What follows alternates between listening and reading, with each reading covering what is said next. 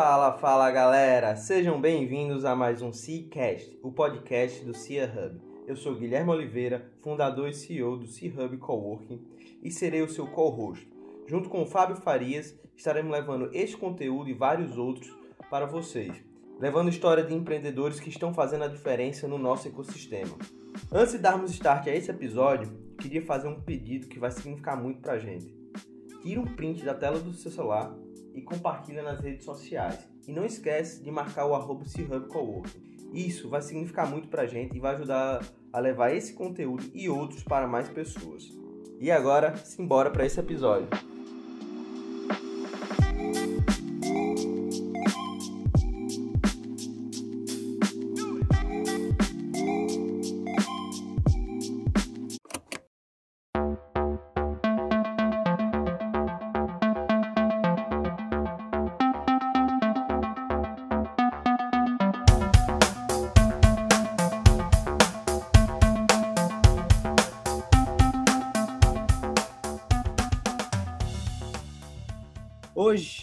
Gente reuniu dois engenheiros civis de lugares bem distintos, porém dois potiguares. A ideia desse papo é que a gente consiga trazer um panorama da realidade da construção civil no Brasil e no Canadá. É, fico muito grato por, por, por, eles terem aceitado esse convite nesse momento bem difícil que a gente vive do, do coronavírus. E a ideia é que a gente consiga entender o que é que esses profissionais de um setor tão importante da economia é, estão fazendo e como eles analisam esse mercado. Então, a gente trouxe aqui o Arthur Azevedo, que é engenheiro civil, especialista em estruturas, em arranha-céus e industrial, e trabalha no, na Waters Group, que é uma empresa canadense situada em Toronto. E temos também o André Azevedo, também engenheiro civil, atua com reformas e construções, desenvolvimento de projetos aqui em Natal, Rio Grande do Norte. Queria começar contigo, André. Será? Queria pedir para você fazer uma introdução aí da tua história, dois, três minutos. Fala, Guilherme. Boa noite, amigo. Boa noite a todo mundo que está escutando. Muito obrigado pelo convite. É o seguinte, eu uma, uma história breve, porém muito intensa. Atualmente eu estou aqui com meus 20 e muitos anos. É, me formei em engenharia civil pela Universidade Federal do Rio Grande do Norte, do qual tenho muito orgulho, e acabei me descobrindo pelo empreendedorismo depois da graduação. E acabei tendo que é, aprender muita coisa só, ralando, errando. E foi no momento de crise que a gente, que eu me graduei, talvez um dos, uma das piores crises que a gente viveu. E estamos no meio de outra agora. Foi no ano de 2016 e, assim, quando a gente espera que as coisas estão melhorando, vem outra dessa, mas eu não tenho dúvida que a gente vai é, ter muitas melhoras nisso. E aí eu me formei em engenharia civil e abri minha própria empresa. Hoje eu tenho duas empresas, uma delas em projetos e consultoria de infraestrutura para loteamentos, condomínios, mais voltada para a parte de saneamento, e outra que atua na parte de construções e desenvolvimento de projetos imobiliários, comerciais, enfim. E estamos aqui, estou à disposição de você para o que precisar. Massa, massa, obrigado. André, que faz parte do nosso co-work voltado para engenheiros e arquitetos aqui em Natal. Tem a galera que vem promovendo a utilização da metodologia BIM, que acho que a gente até pode falar um pouco sobre isso. E aqui a gente tem também o Arthur Azevedo, que está lá no Canadá. Não sei se está tão frio agora lá, mas, Arthur, se apresenta aí para a galera. E eu já queria pedir para você falar um pouco do panorama aí do Canadá, como é que tá a situação aí. E uhum. falar um pouco do, do trabalho que você vem fazendo aí. Se você falar um pouco do BIM, da situação econômica do Canadá frente a essa situação. E mete bronca aí, meu amigo. É isso aí. Boa noite a todos é, que estão escutando a gente. É um prazer estar aqui com vocês, é, dois bons amigos. Então, é, como o Guilherme já adiantou, né, me formei na UFRN, assim como o André, Engenharia Civil. Logo após ter me formado, é, eu também decidi empreender e abrir a minha empresa e trabalhar com desenvolvimento de projetos e consultoria, né? foi até assim mesmo que eu acabei conhecendo o Guilherme.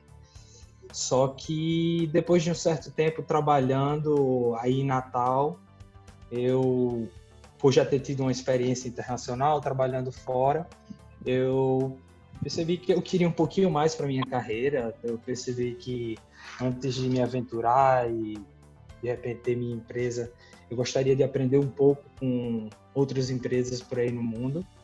Eu até brinco muito com meus colegas, né, sobre essa questão do empreendedor, porque eu, quando mais jovem eu tinha muito a ideia de que para empreender você precisava ter a sua empresa. E hoje em dia eu descobri que eu empreendo todos os dias, apesar de não ter, não, tá, não estar trabalhando na minha própria empresa, né? E, e é isso aí, venho, venho, venho trabalhando e desenvolvendo projetos aqui no Canadá de estruturas metálicas desde 2017. Eu vim para cá, na verdade, para estudar, me especializar, e ao final da especialização acabei ficando contratado e optei por ficar aqui. Ah, 90% dos nossos projetos são é, projetos assim bem interessantes com relação ao escopo deles, né? Projetos de 80, 70 andares e muita obra industrial também. Então, assim, complexidade lá em cima. Massa. E com relação ao panorama da construção, né, que você me pediu para dar um, uma pincelada nesse assunto, é, ultimamente aqui, por incrível que pareça, a construção é um dos ramos que não parou, mesmo com essa questão do, do, do vírus, né, que está tomando conta do, do mundo inteiro. E, e eu tenho me adaptado a trabalhar agora em home office, já que a minha tarefa permite, né? Eu optei por ficar em casa e ser menos um nas ruas. Legal. Aí, antes da gente até colocar pra, no gravador, uhum. a gente tava falando um pouco da questão dos serviços essenciais, né? Então, vários uhum. governos declararam que o, os negócios que devem funcionar, eles devem ser essenciais. E diferente do Brasil, no Canadá, aparenta ser algo bem mais brando. E Isso. como é que está sendo aí? Explica aí um pouco pra gente.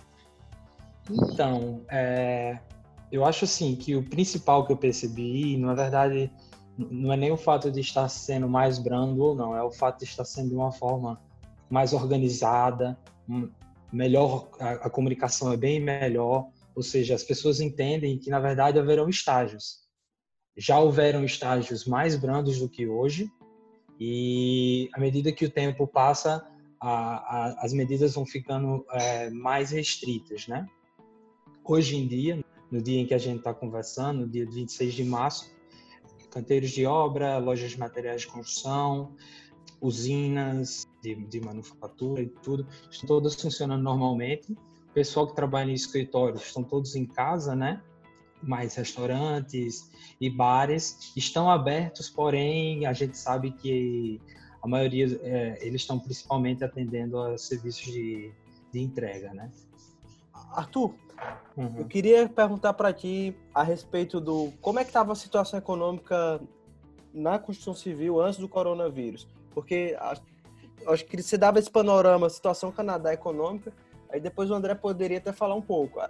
Eu que trabalho no mercado imobiliário, a gente estava sentindo uhum. uma pequena retomada aqui no Rio Grande do Norte, algumas obras voltando. É, no Sudeste, a gente tinha algumas empresas, como a Vitacom, que ela veio inovando dentro desse mercado, trazendo um conceito totalmente diferente de imóveis residenciais. Mas como é que tá aí no Canadá? Uhum. Cara, é, eu acabei ficando aqui, não foi à toa, né? A, situação da, da construção civil aqui está bastante aquecida. Todos os meus amigos engenheiros civil que perguntam, eu sempre comento isso, que eu acho que se existe um momento, porque muita gente fala em migrar para o Canadá e tal, será que o momento é esse?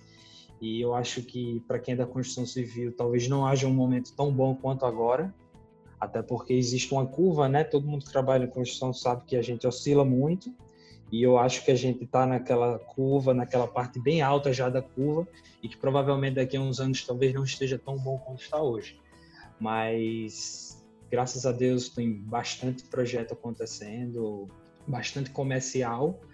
É, eu diria que nos últimos três anos o foco da indústria esteve todo voltado à parte comercial e a promessa é que agora daqui para os próximos anos o foco esteja voltado à parte residencial, né? já que a população tem crescido muito com a, com a imigração de pessoas do mundo inteiro, há uma grande demanda, principalmente nas cidades maiores, Toronto, Vancouver e Ottawa, pela questão do, das residências, né? Entendi. É, eu estava conversando com um amigo meu que é engenheiro, até queria saber a opinião de vocês dois. E a gente pode bater boca aqui, tá certo? O momento é para isso, não é ditadura não. É... tá certo. Ooh, that's a bingo! Ele falou que, tipo, nos Estados Unidos, eu não sei como é no Canadá, existe uma questão de, a nível de projeto, que, por exemplo, geralmente os escritórios eles se especializam num determinado, um determinado setor.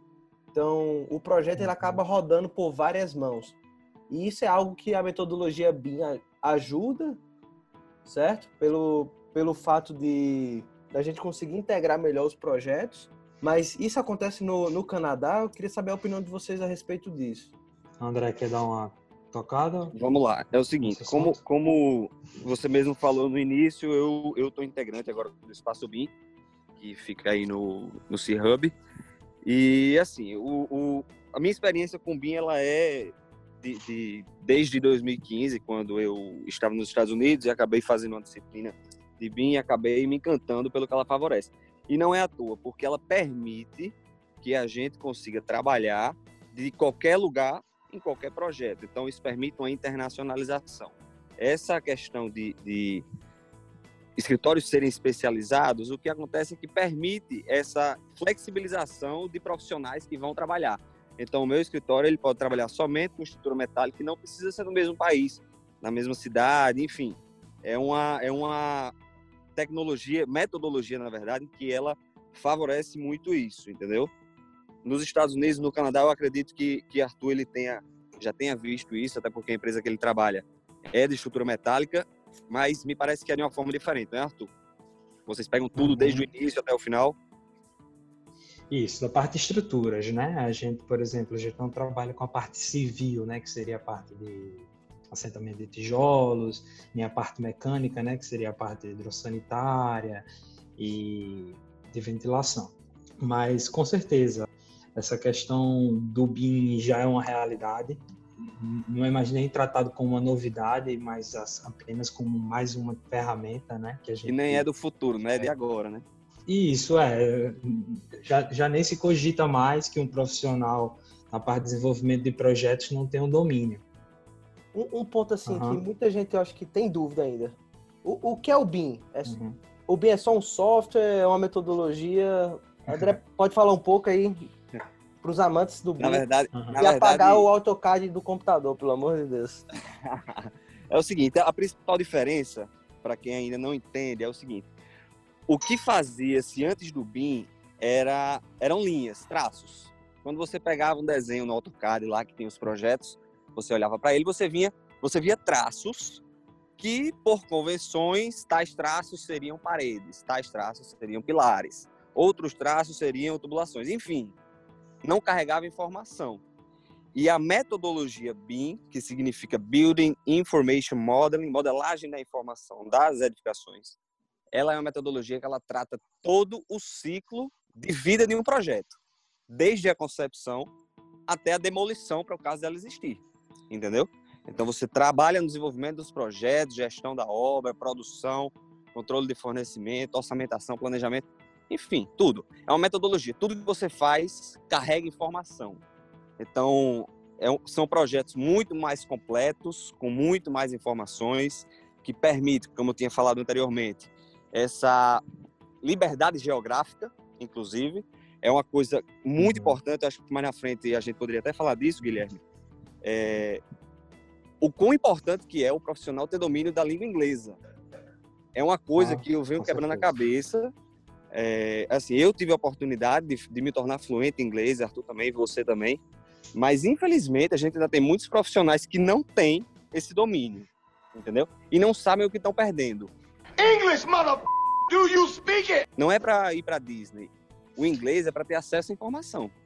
Entendeu? E acaba que você, quando tem domínio da língua inglesa e domínio da metodologia BIM, você pode ganhar o mundo. Entendeu? Você pode, de Natal, do C-Hub Cowork, você pode fazer projeto para a China. Que, inclusive, tem profissionais lá que fazem projetos para a China. Isso é muito irado, cara. E, Exato. E quando eu aprendi, tipo, eu aprendi inglês, eu, eu tive a oportunidade única, assim, com poucas pessoas do Brasil, do mundo. Eu, eu pude ir pro Canadá, eu morei no Canadá, morei perto de Toronto, Arthur. É, em Barry. Foi? Foi Não 40 vamos falar do Canadá, não, porque eu me apaixonei, viu? Eu me apaixonei por Toronto. Morei É bem 40 pertinho aqui de Toronto É. mesmo. É, Barry, frio pra porra. Aí, Neva pra destino. e, e, e assim que eu, que eu aprendi inglês, eu disse, caramba, eu tinha 15 anos. A minha mente abriu, é como você aprender a ler. Então, isso é muito o seu importante. universo se expande, né? Então, não É porque só você pra... tem, O universo você, você tem acesso à informação de qualquer lugar do planeta. Né? Assim, é a língua quase que universal, né? Exato. E, É, não, com é- certeza, já é universal. E tem que ser uma preocupação dos governos estarem formar pessoas e que elas aprendam a falar a língua inglesa, né? Porque é muito importante. Com certeza, mas assim, como a gente. é, eu, eu acho também que tem que vir, vir muito do indivíduo, sabe? Sempre buscar aprender, por mais que a, a gente entenda que não há tão um, um incentivo expressivo por parte do governo, mas hoje em dia, com acesso à internet, eu acho que se o indivíduo quiser, ele consegue. Não, com certeza. Consegue, porque É. Aqui é, tem o é Lucas. possível, né? As ferramentas estão aí. O Lucas trabalha aqui com a gente, ele é do nosso time de marketing. O moleque nunca andou de avião, ele fala inglês melhor do que eu, bicho. Olha aí. É, É um aí. negócio impressionante. Disse, cara, Não, e há casos britânico. assim por todo o país. É. É, mas, mas É voltando assim, aí. para Sim, Pra- é, eu, tenho, algo- eu tenho algo adicional nessa questão do BIM, né? Antes de mais nada, queria só deixar bem claro que o BIM não se trata do 3D, né? Porque muita gente associa a, a, a filosofia BIM, a tecnologia BIM, simplesmente ao aspecto de visualização 3D, que é apenas mais uma, uma interface do BIM, né? O a, a chave que André até tocou um pouco nesse assunto é a questão da informação, da, da- da data, né? Nós, é, a nossa geração é, é- é a geração da informação. E às vezes até me deixa um pouco triste, eu quando estava aí em Natal ainda, eu já trabalhava com o BIM e eu percebia que o pessoal que fazia a integração de projetos comigo, eles não utilizavam, ele, ele não extraía do BIM tudo que eles poderiam extrair normalmente, é, com relação ao orçamento, é, com relação ao cronograma, com relação a quantitativos de materiais e até mesmo manutenção.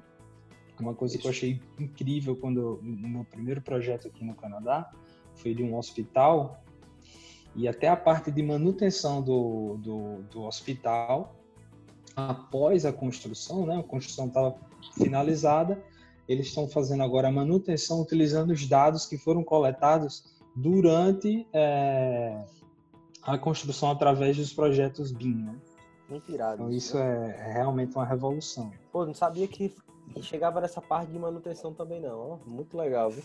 Total. Você, é, shoppings, hotéis, é, hospitais, escolas, universidades, todos eles estão utilizando. Eles, eles até, até mesmo para o mapeamento, imagens de época da construção, para você localizar uma tubulação, para você fazer uma, uma manutenção, né, em que você precisa identificar onde que passa a tubulação de água, onde que está o fio, você, tudo isso você vai poder utilizar. É, pessoal, eu tenho uma dúvida assim. O quão Uhum. mais difícil é você fazer um projeto em BIM do que ele em AutoCAD? A dificuldade é só de aprender a usar o software. Depois que você aprende a usar o software, que tem muitos cursos, tanto presenciais quanto online, fica inclusive mais fácil, mais rápido. Quando você tem um domínio do software que você usa, que inclusive você me perguntou, Guilherme, no começo, eu acabei não respondendo. Se é um software, dois softwares. Não, são vários. Depende do que você vai utilizar. Cada software ele, ele fornece um- um- uma, uma usabilidade diferente. É, mas o, o trabalho é de você aprender a mexer no, no software, entendeu? E quando você aprende e, e com o próprio uso você vai implementando suas melhores é, é, formas de utilizar aquele, aquele programa e vai ficando cada vez mais natural. Então, te- te- teoricamente não justifica um escritório ele cobrar duas, três vezes a mais pelo projeto, pelo fato dele ser em BIM, ele justificar que é mais trabalhoso. Isso não, essa questão acho de, que não de faz o menor cobrança- sentido isso. é, essa questão de cobrança é diferente, até porque quando você faz um projeto em BIM, você consegue entregar um projeto mais completo. Então, se você cobra por serviço, você consegue cobrar por mais serviços, entendeu?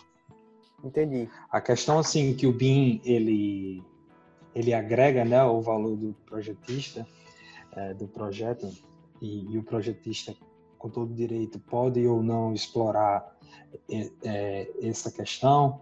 É o fato de você ter muito mais informação ao desenvolver o seu projeto você de forma até mesmo involuntária você passa a coletar informações como eu citei an- eh, anteriormente quantitativo você faz o levantamento de todos os serviços. Se você quiser, por exemplo, negociar com o mestre de obra, você sabe, por exemplo, quantos metros quadrados de parede eh, ele vai precisar erguer antes mesmo de você precisar calcular qualquer coisa. O software já está entregando aquela informação. Então, eu, por exemplo, quando eu vendia os meus projetos, eu vendia eh, mais esse produto. Agora, eu acho que passa a ser injusto você querer ah, oferecer o mesmo produto, né? Porque existem sim, não adianta a gente é, também ser muito radical e querer dizer que não existe projeto de AutoCAD bem feito. Óbvio que existe. A sociedade Uhum. evoluiu durante anos e mais anos apenas com o AutoCAD e, e eu acho assim que a gente fez muito, muita coisa bem feita. Mas assim, já que existe uma ferramenta mais moderna e que, que lhe permite ma- é, oferecer mais produtos ao seu cliente, cabe ao cliente dizer, não, é- eu, eu só quero esse produto. Ou eu gostaria de ter esse produto e mais aquele outro que você está me oferecendo, né? Então, assim, É uma coisa importante. cliente. E o profissional tem que ser honesto e saber delimitar o que é que ele está oferecendo, né? É uma coisa, uma coisa interessante também é, é porque assim, você acaba agregando valor no seu projeto e você vai ter um produto melhor. Uhum. E aí, quando você consegue dar mais precisão, mais informação a poucos cliques, ao gasto de poucos cliques, você acaba se tornando um profissional diferenciado. Entendeu? O seu projeto ele vai ser aquele bem mais detalhado, que é diferente. Eu pego projetos de, de diferentes profissionais e, às vezes, não precisa de mais nada para eu ver. Isso aqui, com certeza, tem uma integração na plataforma BIM, é um projeto que tem muito mais detalhe que eu acho que no AutoCAD tal profissional não teria feito, não faria tão bem assim, entendeu? E acaba proporcionando economia, redução de tempo de obra, enfim, você tem muito mais controle de tudo. E as ferramentas possibilitam o profissional ser até mais eficiente, né? Sim. Bom, sem dúvida. A gente que foi da geração que fez essa transição, né? Mais ou menos, assim, eu acho que quando eu estava na universidade foi quando o Revit começou a aparecer no mercado. Então a gente sabe bem a diferença do que é trabalhar com AutoCAD e trabalhar com Revit. E eu me lembro que na época, quando eu estava fazendo curso de Revit, eu ficava assim, meu Deus do céu, que ferramenta maravilhosa. Porque é, é- é um ganho de eficiência, você se vê assim, meu Deus do céu, onde é que estava isso todo esse tempo e por que, que eu não sabia, por que, que eu não me dei conta de aprender isso antes? Então, tem- assim, é, é incrível. Tem um ponto que eu queria trazer. A gente até tocou um pouco quando a gente falou sobre a língua inglesa, né? É, a galera, porra, mas aprender Revit é difícil. Eu tenho que ter um prof... Não ensina isso na universidade. E aí, o que é que vocês me dizem sobre isso, cara? Porque eu sou, eu sou Cara, daquele. eu aprendi no YouTube. Cara, eu, eu fiz economia, eu tive que aprender software É. estatístico. Eu assisti a aula de, de um indiano explicando a como usar o R. Mas conta aí um pouco como é que vocês vai- aprenderam. é- é- No meu caso. Eu vim do YouTube, cara. Eu até hoje é, trabalho com YouTube e, e- e aprendo muita coisa no YouTube. É, um, é, um, é uma forma de, aprendiz, de aprendizado fragmentada, mas, na minha opinião, bastante eficaz. Óbvio que se você precisar fazer um, um pacote, né, se você quiser aprender Revit em uma semana, há cursos online, há cursos presenciais que podem lhe ajudar, mas se você é aquela pessoa que está sem grana e está sofrendo na crise e que tá precisando dar um gás na sua carreira, cara, em vez de assistir aquele videozinho no YouTube que você assiste já diariamente, dá uma assistidinha no videozinho de Revit, que tem milhares de graça e muito bons. E é isso aí, vai pra cima. É, no meu tempo da faculdade, a- a- era no início do semestre, não era, Arthur? Acho que era do, do, do curso que a gente fazia desenho arquitetônico. que era Isso. em AutoCAD. Então, talvez alguém já tenha falado ali, mas sei lá, 2011 foi o, esse, esse ano que a gente fez desenho arquitetônico e era tudo no AutoCAD. Eu tive o primeiro contato nos, nos Estados Unidos com um professor egípcio que eu tinha inclusive uma certa dificuldade para entender, Guilherme, essa, essa questão do sotaque, mas acaba, a gente acaba se acostumando, né? Da forma que, que acostuma com o indiano também. E foi uma disciplina de mim que foi muito enriquecedora. A gente trabalhou com dois softwares, que era o, o Revit e o Navisworks Manage, que é para clash detections e, e também para outras ferramentas de gestão. E a gente acabava... Né? Hã? Como é? coordenação, é? né? É, coordenação. coordenação. Não, o Navisworks. É, o Navisworks Manage. E aí a gente, assim, o que eu, o que eu mais me apaixonei mesmo foi a questão do, do, da compatibilização, né? Que é o que é chamado de clash detection, que você pega dois projetos, joga um em cima do outro, onde, sei lá, estrutura com instalações aerossanitárias, e aí você vê todos os conflitos e acaba tomando as providências ali mesmo, entendeu? E o projeto ele já fica pronto, compatibilizado. Então, assim, eu não sei como é que tá hoje na universidade. Eu acabei né, não tendo mais contato depois que eu graduei, mas tem, tem muitas formas, como o Arthur disse. Algumas, algumas plataformas, inclusive, oferecem os cursos, né, os treinamentos. Até promoções uhum. para você migrar da Autodesk para Bentley, por exemplo. Entendeu? Eles oferecem 50% de desconto na, na compra do software, da licença. Entendeu? E tem muita coisa que eles, eles hoje estão brigando muito entre si também. Para conseguir mais profissionais e acabam facilitando muito essa, essa adaptação, entendeu? Entendi, legal. Uhum. Cara, e, e, eu acho que essa força de vontade é que, que as pessoas têm que ter, né? Que tipo, você não vai aprender isso no primeiro vídeo que você vai assistir. Vai ser horas e horas ali na frente do computador. Mas que, é, fazendo, né? É, e fazendo, botando a mão na massa. Mas, obviamente, isso aí vem a recompensa, né? Você vai ter, você ser um profissional que sabe usar ferramentas de, de primeira linha. É, uma outra coisa que é, que é, importante também é o seguinte, no momento como esse que a gente está vivendo, a gente vai tá, assim, numa baixa por questão do coronavírus. A gente ainda vai precisar de alguns meses para se recuperar. E aqueles profissionais que já têm hoje esse conhecimento, eles vão conseguir trabalhar de forma internacional.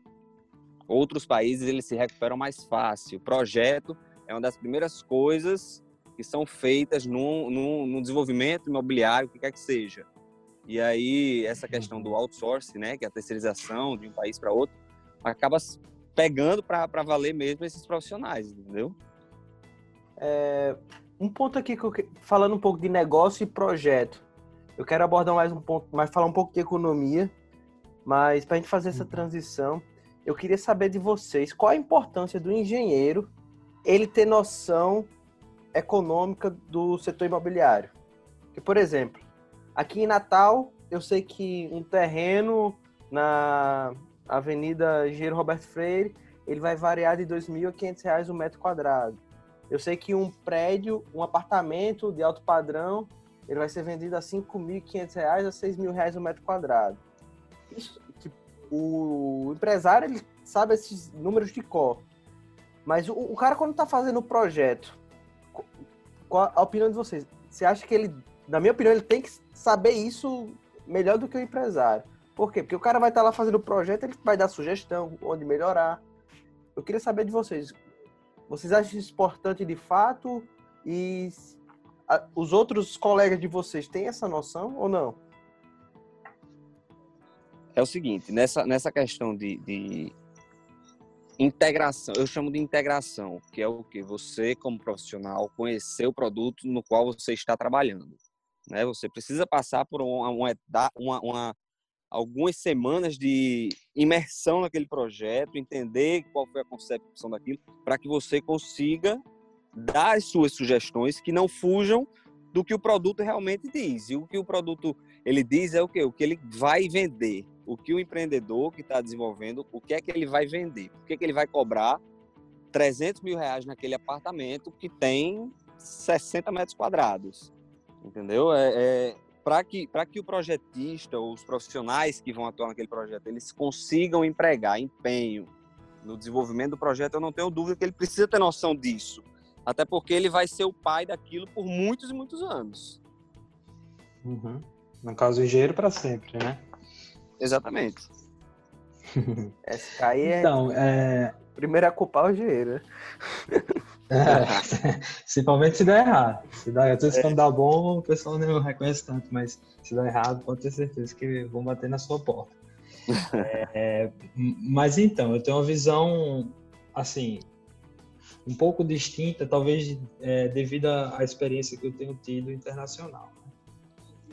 A formação que eu tive na UFRN foi uma formação, eu diria, generalista. E eu acho que faz parte um pouco da cultura da gente aí também, de acreditar que o engenheiro é aquele cara que vai entrar no portão e vai resolver tudo. Ele vai ser o responsável por elaborar os projetos, ele vai ser o responsável por conseguir legalizar o projeto na prefeitura, nos corpos de bombeiro.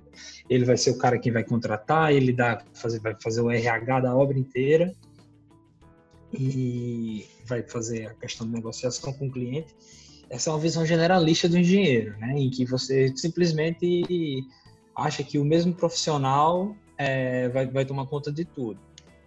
E quando eu vim morar aqui no Canadá, eu percebi que aqui é, o mercado ele é bem mais especialista. O que, é que eu estou querendo dizer com isso?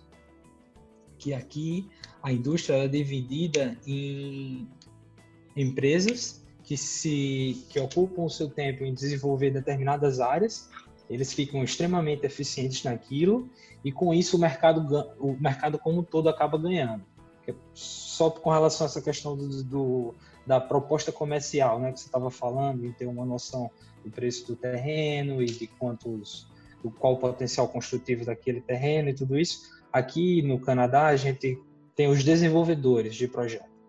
É uma galera que sabe tudo sobre legalização de obras, sabe tudo sobre potencial construtivo, sabe tudo sobre o custo da mão de obra, sobre o custo de material, sobre o custo de uma construção no geral. Então essa galera vive disso, ela respira disso e ela só faz isso.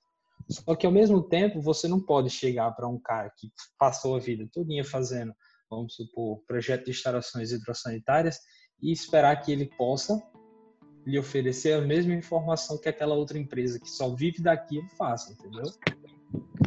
Então eu acho que tem essa diferenciação nessa questão de generalistas e especialistas. Entendi. E eu acho que também vem muito da questão da cultura do país, do mercado. Né? Eu entendo que ainda se pense assim dessa forma, mas assim, é só compartilhando um, uma perspectiva diferente, né? Pô, mas faz sentido isso aí. É...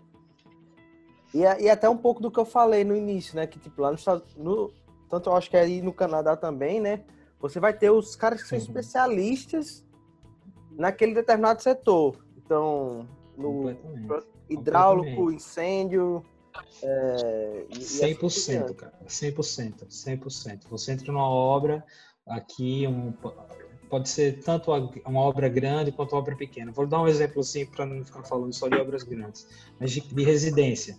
Uma obrinha de residência, você naquela mesma na, na, naquela mesma casinha, às vezes passa 15, 20 equipes. Vem o cara da fundação, depois vem o cara da carpintaria, depois vem a casa, o, o, cara que assenta o piso, depois vem o cara que faz a questão da insulation, né, que é o tratamento térmico e acústico da casa. Então, vão chegando e saindo equipes o tempo inteiro. E aí todos eles são especialistas naquilo que eles fazem. Então, o que é que isso acaba gerando para a indústria? Menos desperdício, uma fidelidade orçamentária, porque você está pedindo um orçamento para alguém que de fato entende do que ele está falando e entende do serviço, né? E a qualidade, né, do produto, é, que é o principal nisso tudo. Sim, pô, muito legal isso aí. E são duas visões bem diferentes, cara. E eu acho muito massa. É, para a gente caminhar para o fim, para a gente falar um pouco sobre a situação econômica do setor da construção civil, o Arthur falou que no Canadá já estava todo vapor. Eu queria saber se, se você acha que vai continuar assim, se o corona vai afetar bastante. E depois, André, eu queria que você falasse um pouco da situação do Brasil. Pronto. É, só para fechar essa questão aqui é, do Canadá, eu acho que assim já há é, indícios e já estudos em que já indicam uma desacelerada nos próximos anos, o que é algo esperado para a turma da construção, porque todo mundo sabe que construção de fato é algo cíclico. Mas assim, é algo que ele vem acontecendo de forma gradual, não é nada abrupto em que e também as equipes acabam se deslocando para os outros setores. Aquela questão que eu, li, é, que eu cheguei a, citar anteriormente.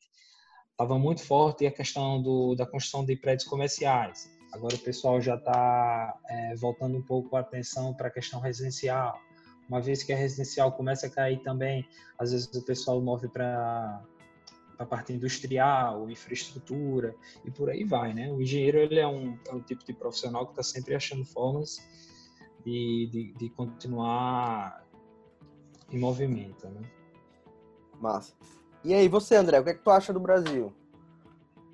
Guilherme, é o seguinte, a gente viu que canteiros de obra começaram a ser montados em Natal, a gente ia passando e vendo terrenos sendo limpos, muitas máquinas para lá, para cá, as coisas aparecendo, né? Como se estivesse tirando a poeira para realmente engrenar. E assim, ainda tem alguns projetos grandes aqui em desenvolvimento, a gente viu que a construção civil ela é um, um termômetro extremamente importante para a nossa economia, né? Assim, é uma das primeiras áreas que dão sinal. E, enfim, é, é, uma, é, uma, é uma área que ela emprega muita gente. Então, quando vem um caso como esse, é tanta gente envolvida que os empresários ficam preocupados com a folha, com muita coisa. E é assim, eu, eu conheço uma obra aqui com 1.500 funcionários aqui na, no nosso estado que ela está andando. Eles não pararam. O que foi que eles fizeram? Eles tomaram as precauções necessárias. Quem é do grupo de risco vai para casa, independente da função. É, e quem está na obra vai ficar trabalhando com muito mais cuidado, né? Controle direto, intenso de entrada. É, tem uma loteadora que a gente também tem acesso, desenvolve alguns projetos para eles que estão com obra assim a todo vapor, mas obedecendo essas restrições. Isso não tem como fugir. É, mas não é dúvida também que a gente vai ter uma, um período difícil, um período complicado, que vai precisar de muita ajuda do governo. A gente está numa época que a parceria entre o público e o privado vai ser muito importante. O governo vai precisar dar incentivo. A gente viu aí, estava até falando, nos Estados Unidos fizeram essa injeção, vão fazer a injeção. Aqui no Brasil a gente já tem visto algumas medidas, como aquela questão do BNDES, que vai é, injetar dinheiro para saneamento, que é uma das áreas que também emprega muita gente. Quando tem muita gente empregada, a gente sabe, a economia ela responde, entendeu? O maior programa social que existe é a geração de emprego, porque faz o dinheiro girar do rico ao pobre. Então, assim, que a gente vai ter momentos difíceis, a gente vai. O governo ele vai precisar, se já assim já estava quebrando a cabeça para ver se resolveu o problema, vão precisar quebrar muito mais vai ter que gente vai se unir para resolver isso aí. E o que a gente estava falando nessa questão dos Estados Unidos, eu acho que vai acabar dando uma ajudada, né? Porque se os Estados Unidos ele vai dar uma subida, espero que sim, a gente vai ter que ir junto nisso aí. Uma outra coisa que gera controvérsias no que se fala é com relação à taxa Selic. Né? A taxa Selic está bem baixa, e algumas pessoas até se preocupam pela crise com relação à inflação, se o governo vai imprimir dinheiro ou não. Mas assim, a taxa Selic estando baixa é um atrativo para que os projetos saiam do papel, né? É uma, é uma ajuda muito grande que é dada para um empreendedor que quer desenvolver os negócios. Enfim, eu acho que a gente vai precisar de muito trabalho, muita cabeça quebrada mesmo para que as empresas não quebrem. Porque, como eu disse, é muita gente dentro das empresas com salário para ser pago e o negócio precisa responder. Sim, não, com certeza. Eu acho que é o momento para a gente ter cuidado, né? A gente, a, a gente tinha um projeto que estava ia começar agora a parte de, de venda, mas obviamente vai ser brecado pela situação do corona. Mas acho que agora é uma questão de alinhamento, né? Que eu acho que o governo tem que fazer e se comunicar bem, aprender um pouco até com o governo do Canadá, para a gente conseguir Sim. passar por esse momento da melhor forma possível. Mas, galera. É, acaba, acaba assustando um pouco no meu caso, assim, eu não sou uma empresa grande, mas eu tava para começar a obra que ia ter, sei lá, 30 pessoas para assinar carteira na, logo de, de, cara, assim. É, 20 a 30 pessoas. E eu tive que suspender, entendeu? Não, não vou começar uma obra sem ter o dinheiro em caixa ainda para isso. E caixa nessa época, caixa é rei. Quem não tem caixa vai ter problema, entende? Né? Sem faturar, enfim. É... E a gente acabou suspendendo. A obra que eu estou em andamento, eu continuei com essas restrições, sem sobreposição de equipe, pessoal afastado, para ir devagarzinho. O ritmo é outro, mas estamos tá, indo com cuidado, né? E os projetos novos acabam que eles são suspensos naturalmente. E é uma pena, porque é gente que deixa de ser empregado. Eu fico muito chateado com, com isso tudo que está acontecendo por causa de emprego, entendeu? Eu fico imaginando esses pais de famílias que iriam trabalhar para mim e aí não vão ter o dinheiro agora, tá entendendo? E eu também não tenho dinheiro para contratar agora e estar parado. Entende? É, é delicado. É muito delicado. É, acho que é, o momento, cara. É uma, é uma, crise humanitária que a gente está vivendo, vai ter impactos é, na, na, economia e a gente vai ter que aguardar um pouco para ver. Não tem nem como a gente fazer um planejamento acirrado, porque não tem como, né? Tem variáveis aí que a gente não consegue sabe, prever. Né? Exato. É. Isso é uma situação que a gente nunca viu, até mesmo a gente vê mercados desenvolvidos, países bem mais desenvolvidos, tão, tão então, da mesma forma que países subdesenvolvidos estão, né? Eles não sabem o que fazer porque é algo que nunca aconteceu, muita gente não conseguiu prever, a sociedade não conseguiu se preparar, né? E é isso aí. Vai ficar mais um aprendizado. Tenho certeza que vamos passar por mais essa. E pelo menos na próxima a gente já vai estar um pouco melhor preparado, né? Com certeza. Mas eu acho que é o é momento da gente compartilhar informação boa, da gente ajudar o próximo nem que seja com a conversa, você achar aquele colega ali que tá, pô, o cara não sabe nem o que fazer. Às vezes você liga pro cara ali e diz, cara, eu tô fazendo isso, isso e isso. Tenta fazer isso também. É, uhum. Eu acho que é um momento para isso, né? De a gente gerar empatia nas pessoas, para a gente poder superar isso da melhor forma possível. É, de forma complementar, eu digo o seguinte: isso aí é uma coisa que é para a gente fazer o tempo todo, né? Mas essa, essa época que a gente acaba ficando mais em casa, a gente estuda mais, lê mais e sente falta do contato próximo, né? Do, do, contato. Aqui no Brasil a gente gosta muito dessa história de contato, né? Mais, mais, mais junto e, e acaba que a gente tem muita coisa para dividir, porque todo ser humano ele é uma, uma bagagem de informação. O tempo todo a gente está assimilando informação e uma informação que eu tenho, uma ideia que eu tenho junto com você não é uma ideia dividida ao meio, não. É uma ideia que ela vai ser somada. Eu não tenho dúvidas de que ideias compartilhadas elas são somadas, elas não são divididas. E o que quer que seja, todo bom profissional, todo bom cidadão, na verdade, não vou nem falar profissional, vou falar cidadão, porque esse é o nosso papel enquanto cidadão, é fazer a diferença na vida de quem quer que seja, do próximo ao distante. Perfeito, é, é por aí mesmo.